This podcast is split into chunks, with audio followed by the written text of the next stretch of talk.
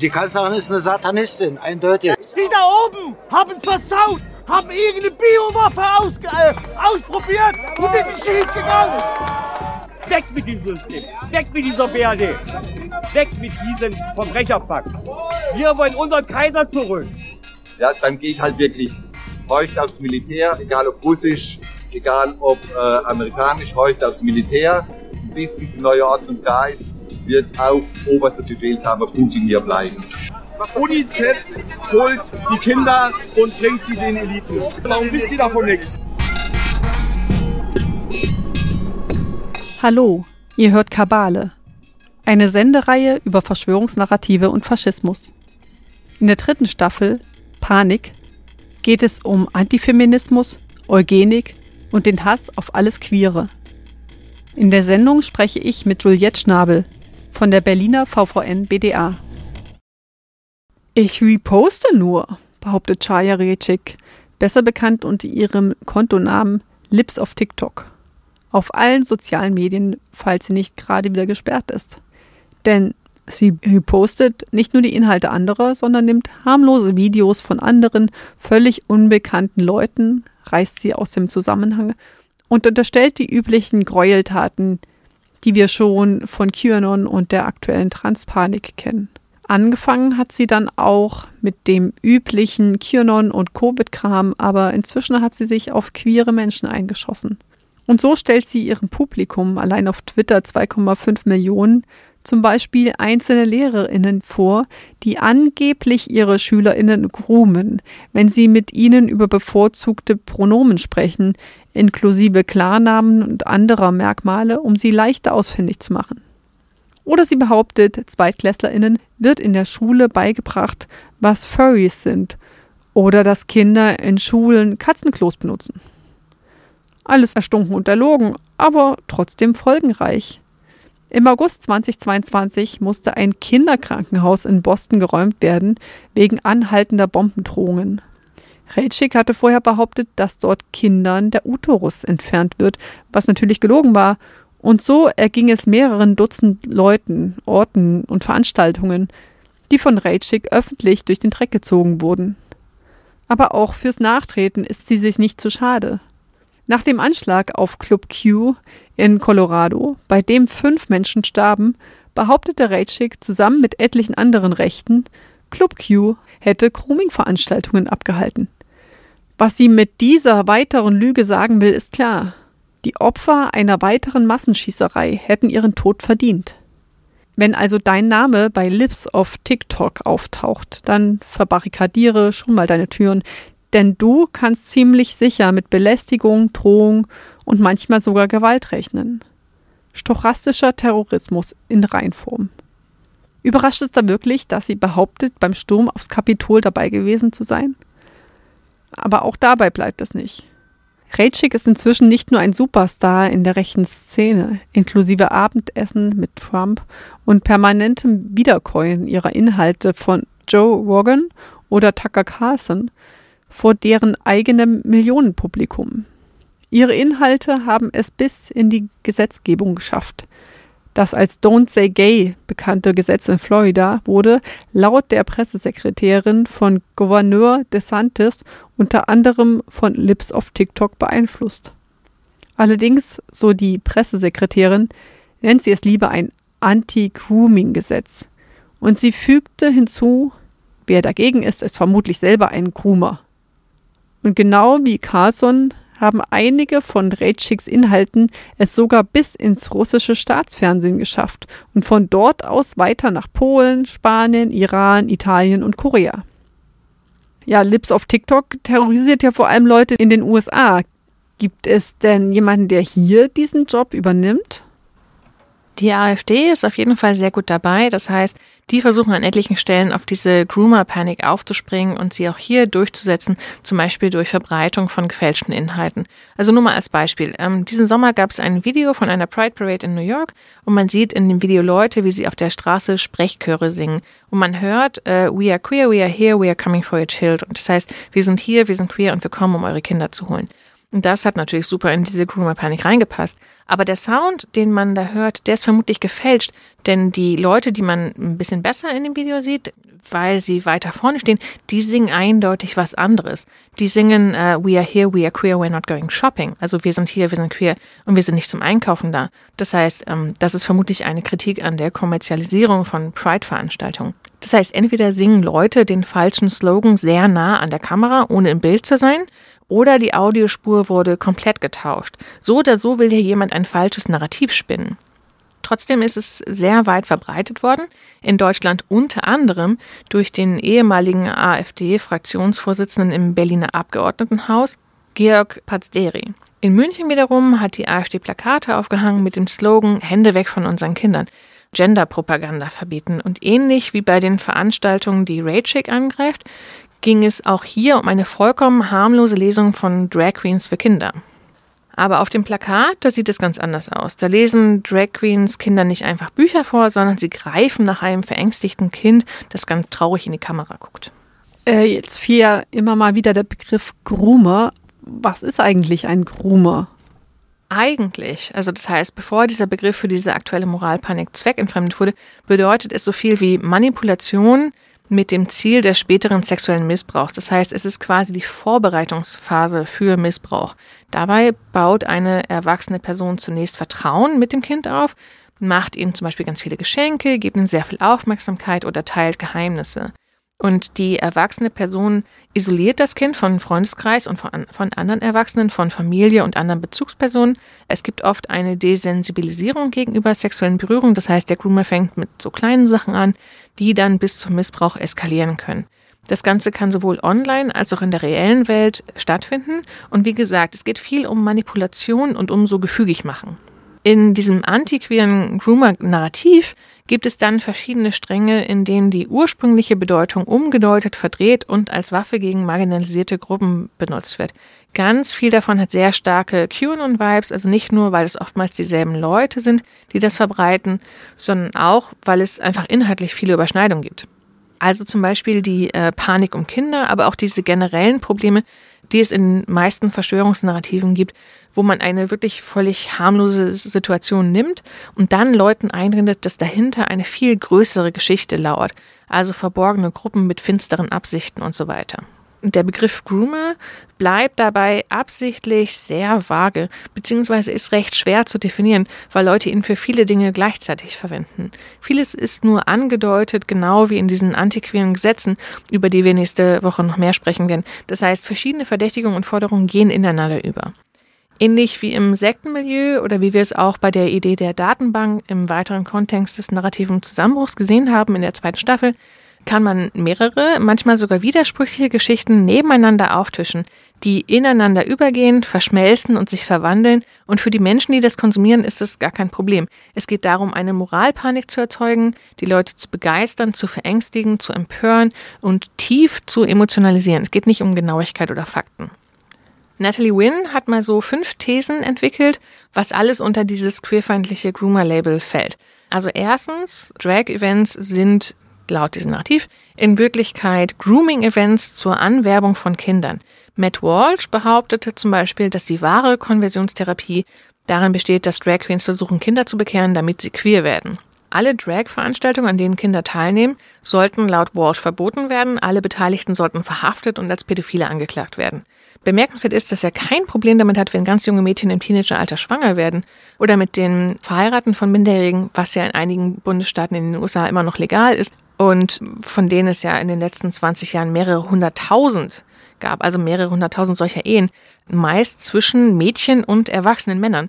Das heißt, die meisten davon waren zwar 17 Jahre alt, aber es gab auch mehrere Dutzend Fälle von 12 bis 13-Jährigen und fast 1000 Fälle von 14-Jährigen. Und diese Ehen dienen oft zur Vertuschung, wenn Mädchen nach einer Vergewaltigung schwanger werden. Denn wenn man in bestimmten Gemeinden lebt, kann man es nicht abtreiben und man kann kein uneheliches Kind bekommen, also müssen diese Mädchen stattdessen ihren Vergewaltiger heiraten. Aber das ist Matt Walsh alles so ein bisschen egal. Also diese ganzen Leute scheren sich einen Dreck um die Kinder. Es geht vielmehr darum, dass sie Dinge verbieten wollen, die ihnen unangenehm sind oder vor denen sie sich ekeln. Die zweite These laut Wynne besagt, dass provokative Kleidung oder Verhaltensweisen auf Pride oder auf anderen Veranstaltungen Kinder sexualisieren, wobei unklar ist, was damit konkret gemeint ist. Oft werden dort viele Dinge miteinander vermischt. Also Leute, die einfach nur viel Haut zeigen und jegliche Form von Nacktheit wird sofort sexuell gedeutet. Oder dass zum Beispiel Leute, die sich in der Öffentlichkeit küssen, damit angeblich Kinder groomen, weil sie nicht hetero sind. Kinder tragen dann die Regenbogenfarben als Kleidung oder Make-up, was als Sexualisierung gedeutet wird. Dabei ist äh, sowas wie bunte Kleidung, Kostüme oder Kinderschminken ziemlich normal für alle möglichen Feste, die kinderfreundlich gestaltet sind. Naja, es fällt ja schon auf, dass die Leute, die solche Vorwürfe erheben, die alltäglichsten Dinge völlig übersexualisieren. Während ja gleichzeitig oft der Vorwurf kommt, dass angeblich Queers andauernd über ihre Sexualität sprechen und alle damit nerven. Genau, also auch Drag ist ja erstmal nicht sexuell, sondern Leute tragen einfach nur bestimmte Kleidung. Aber die haben ja äh, zum Beispiel bei diesen Lesungen jetzt keinen Sex auf der Bühne oder so. Sie lesen einfach nur Kinderbücher vor und sie sind vollständig bekleidet. Aber weil sie eben gegen das cis-heteronome Gender-Regime verstoßen, wird alles an ihnen als sexuell interpretiert. Und Julia Serrano beschreibt das auch in ihrem Buch Sexed Up, wo sie genau darüber spricht, dass die eigentliche Sexualisierung, die stattfindet, eben nicht die von Kindern durch Queers ist, sondern die von Queers im öffentlichen Diskurs. Wenn sich zum Beispiel ein Mann und eine Frau in einem Film küssen, ist das unauffällig und gilt als romantisch.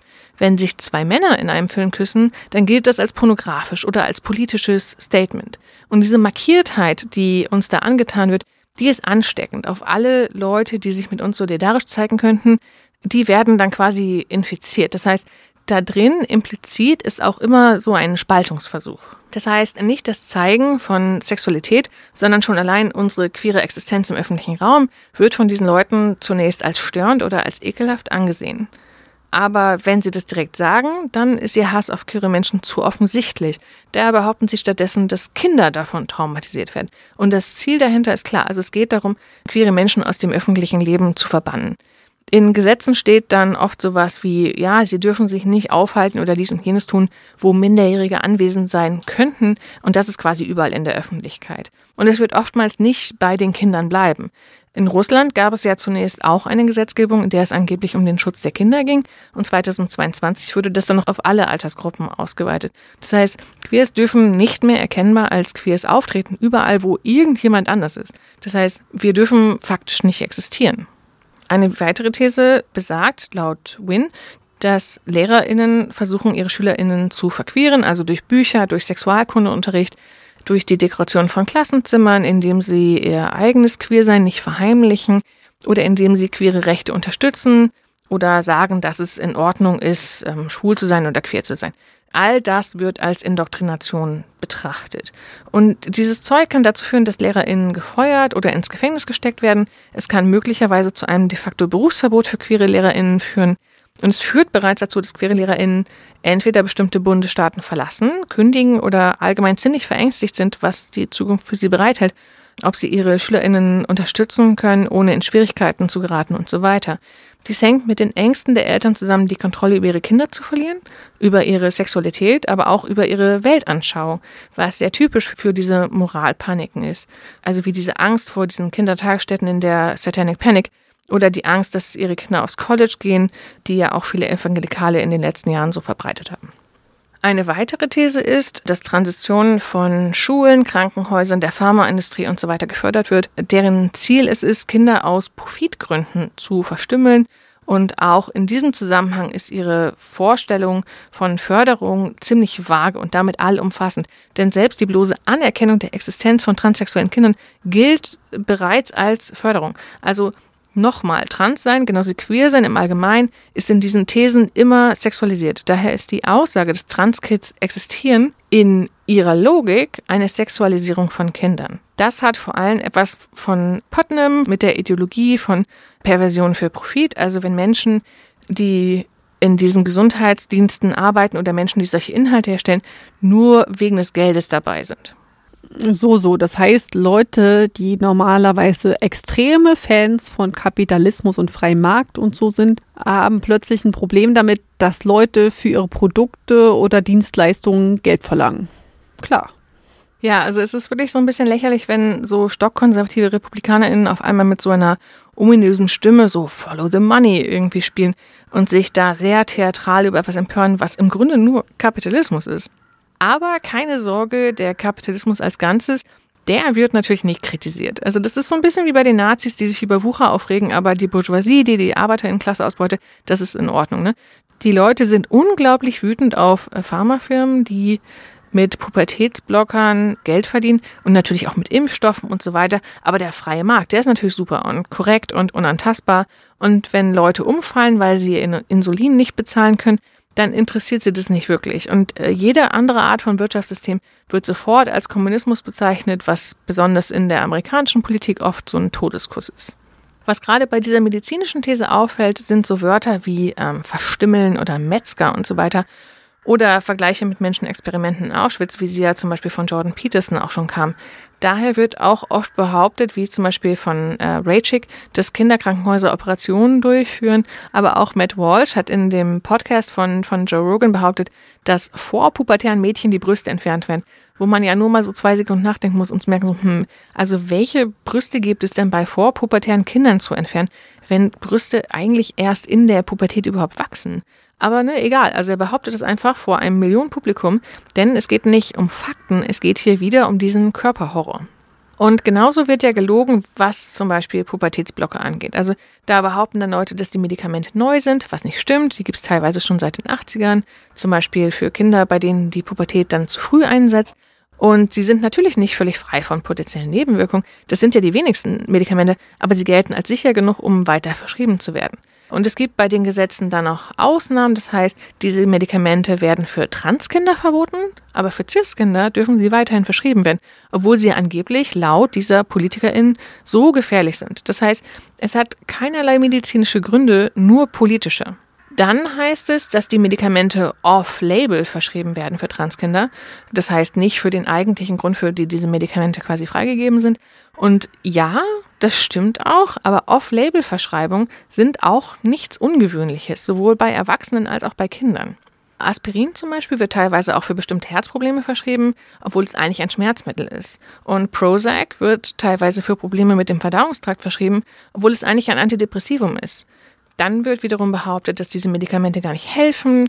Dabei wurde in den Studien, die es zum Thema gibt, ein 60-prozentiger Rückgang von Depression und ein 73-prozentiger Rückgang von Suizidalität festgestellt. Und 98 Prozent haben auch danach noch weiter diese Medikamente genommen. Das heißt, nur zwei Prozent haben aus verschiedensten Gründen sich dann später gegen diese Form von Behandlung entschieden. Es gibt keine Medikamente ohne Nebenwirkung. Aber egal. Das erinnert so ein bisschen an den ganzen Anti-Impf-Kram, der ja schon vor der Pandemie existierte, aber dort dann natürlich auch noch viel populärer wurde. Plötzlich waren die größten Normalus die schärfsten KritikerInnen der Pharmaindustrie und überall waren Bilder von Blutklumpen und sonst welchen krassen Sachen, die Mensch angeblich von der Impfung bekommt.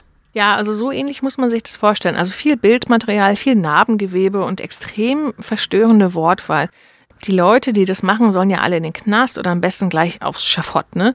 Und ich bin ja nun auch keine Ärztin, äh, daher denke ich auch, dass diese Entscheidungen von medizinischem Fachpersonal getroffen werden sollten, zusammen mit den Betroffenen, aber halt nicht von PolitikerInnen, die mal ganz nebenbei auch nicht wirklich den Willen der Bevölkerung vertreten. Denn obwohl viele Leute zum Beispiel gegen Transfrauen in Sportteams sind und so weiter, sind nur ein Drittel der Bevölkerung dafür, genderbestätigende Gesundheitsversorgung zu verbieten.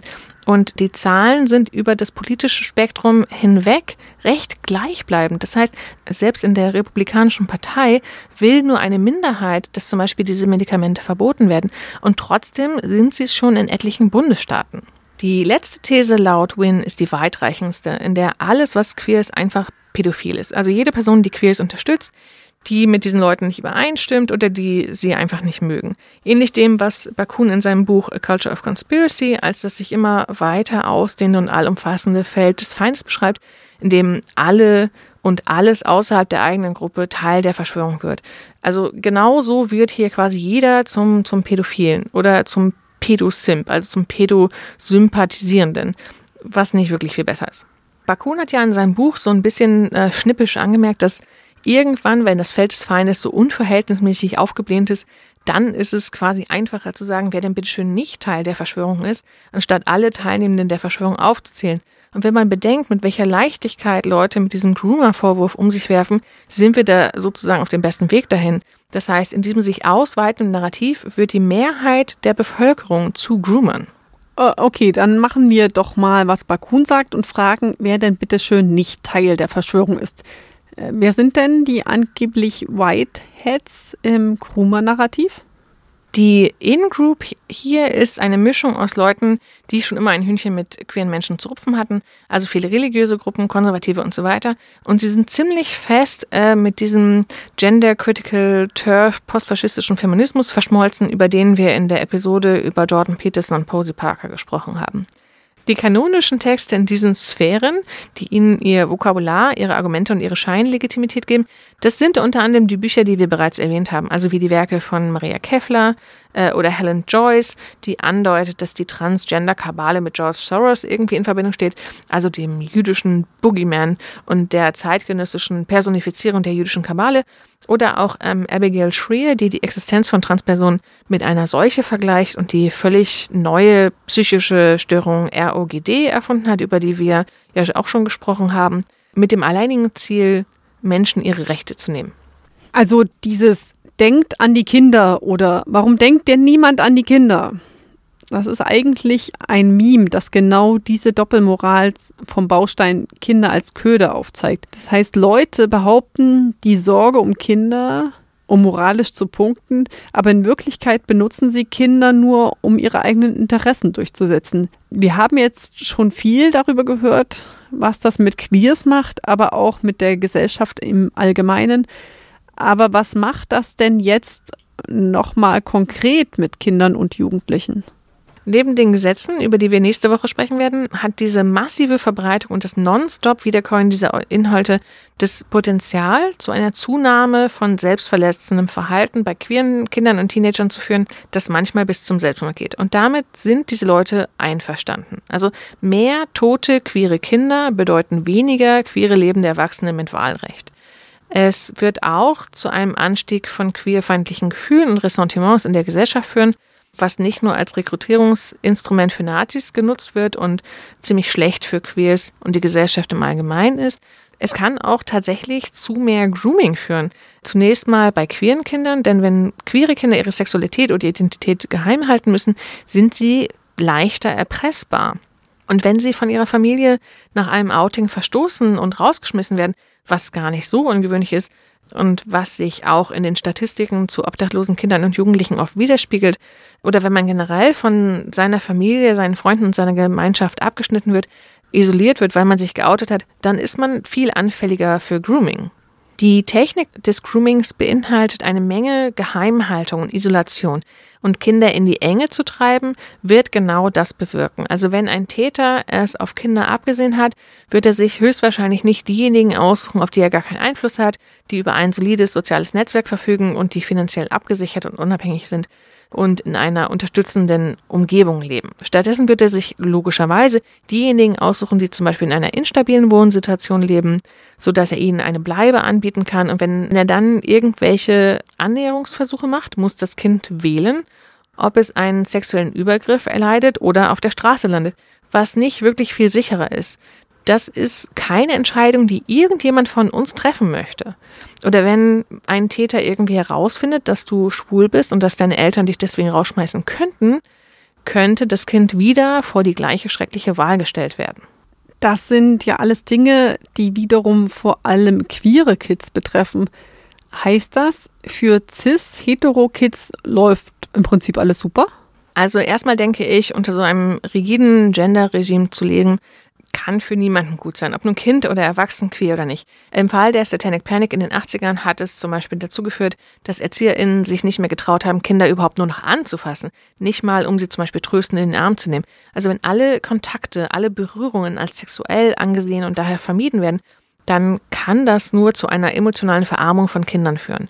Also Johanna Haarer findet das sicherlich super, denn die wollte ja Kinder völlig emotionsarm erziehen, damit sie dann später bessere Nazis sind. Aber das kann es ja nicht sein. Wenn zum Beispiel bestimmte Bücher verboten werden, also in den USA ja inzwischen mehr als äh, 1500 Titel, unter anderem eine Comic-Version von Anne Franks äh, Tagebuch und Maus, die Geschichte eines Überlebenden von Art Spiegelmann, dann begrenzt es nicht nur die Möglichkeit von allen Kindern, was sie lesen können, sondern es sorgt teilweise für die Schließung ganzer Bibliotheken, die gerade für Kinder aus nicht so wohlhabenden Familien ein wichtiger Zugang zu Bildung sind. Außerdem wird ja der Sexualkundeunterricht an etlichen Stellen massiv eingeschränkt und einen größeren Gefallen kann man echten Groomer eigentlich gar nicht tun.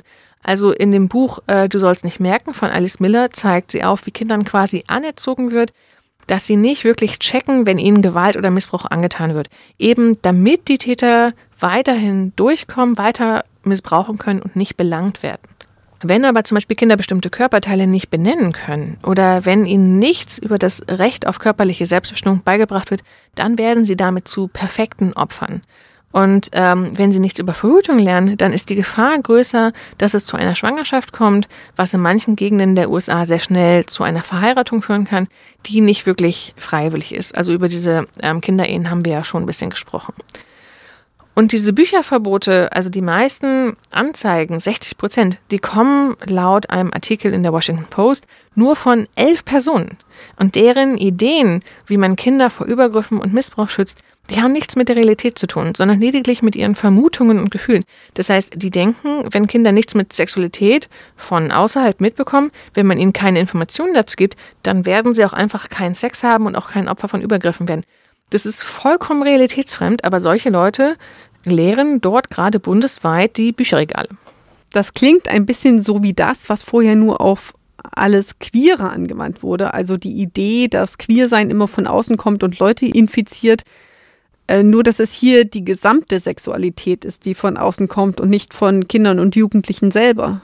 Ja, also eine Person, äh, die dort interviewt wurde, die sagt auch, dass es quasi der Job der Eltern ist, die Unschuld ihrer Kinder zu konservieren, und zwar bis zur Volljährigkeit, ohne dass die Kinder gefragt werden. Und das zeigt, dass bei dieser Moralpanik noch viel mehr unter die Räder kommt als, ich sag mal, nur Transleute oder nur die Queers.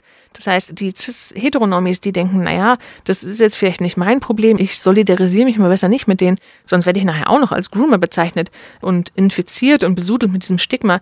Das ist dann nicht nur ziemlich, ein ziemlich feiger und ein ziemlich fieser Move, sondern ist vor allem naiv. Eine Moralpanik fängt immer mit kleinen Gruppen an. Faschos hetzen immer erstmal gegen marginalisierte Minderheiten und benutzen sie als Sündenbock. Und wenn man das dann durchgehen lässt, dann suchen sie sich den nächsten. Äh, letzten Endes geht es aber um das Errichten von sowas wie einem Gender-Polizeistaat oder einem Gender-Regime, also eine totalitäre Ordnung, die immer schon essentieller Teil von Faschismus war und ist und die dann alle betrifft. Also manchmal sagen die Leute auch, äh, diese sogenannten Kulturkriege sind nur eine Ablenkung davon, dass die Leute gleichzeitig die Demokratie abschaffen wollen, so wie das zum Beispiel bei Orban läuft oder gerade bei der Republikanischen Partei. Aber ich denke, das ist beides Teil ein und derselben Ideologie und lässt sich nicht trennen in Ablenkungsmanöver und eigentlicher Plan. Und wie denken Menschen, die die Demokratie abschaffen wollen, über Kinder im Allgemeinen? Also nicht nur über queere Kinder, das wissen wir ja bereits, aber wie erziehen sie ihre Kinder? Kinder sind dort, wie wir es schon gesehen haben, Eigentum der Eltern, Eigentum der Rasse und Faschofamilien werden innerhalb der Szene dazu angehalten, möglichst ähm, viele Kinder zu bekommen, um die sogenannte weiße Rasse möglichst schnell aufzustocken, also eine Art Lebensborn wie bei den Nazis. Andrea Röpke und äh, Andreas Speit haben sehr viel dazu geschrieben, also zum Beispiel zu völkischen SiedlerInnen, wie wir sie schon in der ersten Folge kennengelernt haben. Und diese Kinder, die werden dann natürlich auch weiter indoktriniert. Das heißt, die Kinder verbreiten dann nicht nur an den Schulen und den Vereinen ihre Ideologie, sondern müssen dann als die nächste Generation natürlich mit diesem angeblichen Kampf gegen den großen Austausch weitermachen. Das heißt, Mädchen sind vor allem zukünftige Mütter und Jungs sind vor allem zukünftige Krieger für den angeblich bevorstehenden Rassekrieg. Auch gehen erwachsene Faschos gern mal in den Schuldienst, um dort Kinder zu indoktrinieren. Also Höcke war ja früher auch Lehrer. Der hat da sicherlich auch seine Spuren hinterlassen. Gleichzeitig sind Kinder auch eine gute Masche für die Eltern, um ihren Fuß so ein bisschen in die Tür von Vereinen und so weiter zu kriegen, um dann dort soziale Netzwerke zu infiltrieren. Also gerade in manchen ländlicheren Gegenden scheint es gut zu funktionieren, was man dann allerdings oft erst Jahre später mitbekommt, wenn dann dort die AfD-Prozente durch die Decke gehen. Laut Röpke und Speit ist das alles eher eine langfristige Geschichte, genauso wie dieser generationsübergreifende Plan, möglichst viele weiße Kinder zu bekommen. Und dadurch bekommen manche das dann auch gar nicht so schnell mit. Dies liegt vermutlich auch daran, dass in den Köpfen der meisten Normis immer noch das Bild dieses Bomberjacken-Glatzen-Nazis vorherrscht. Ne? Also wenn dann nebenan eine nette Familie mit so mehreren Kindern einzieht, dann kann es manchmal einfach schwerfallen zu verstehen, dass auch solche Leute stramme Nazis sein können. Das heißt, Kinder sind in diesen Familien Rassematerial, Propagandaverstärker, Türenöffner in soziale Gefüge und Camouflage. Aber eigenständige kleine Menschen, die sich frei entwickeln und eigene Entscheidungen treffen können, jenseits von Rassenideologie und Genderregime der Eltern, das sind sie sicherlich nicht. Und beim nächsten Mal sprechen wir über die queerfeindlichen Gesetze in den USA. Die Leute werden wach und dann, dann schnappen wir euch. Ganz einfach. Und dann geht ihr vor Gericht für euren Scheiß, den ihr verbreitet habt. Und ihr habt dazu beigetragen, dass die Leute weiter schön schlafen. Literaturhinweise und weiterführende Links findet ihr in der Beschreibung der Sendung auf freie-radios.net.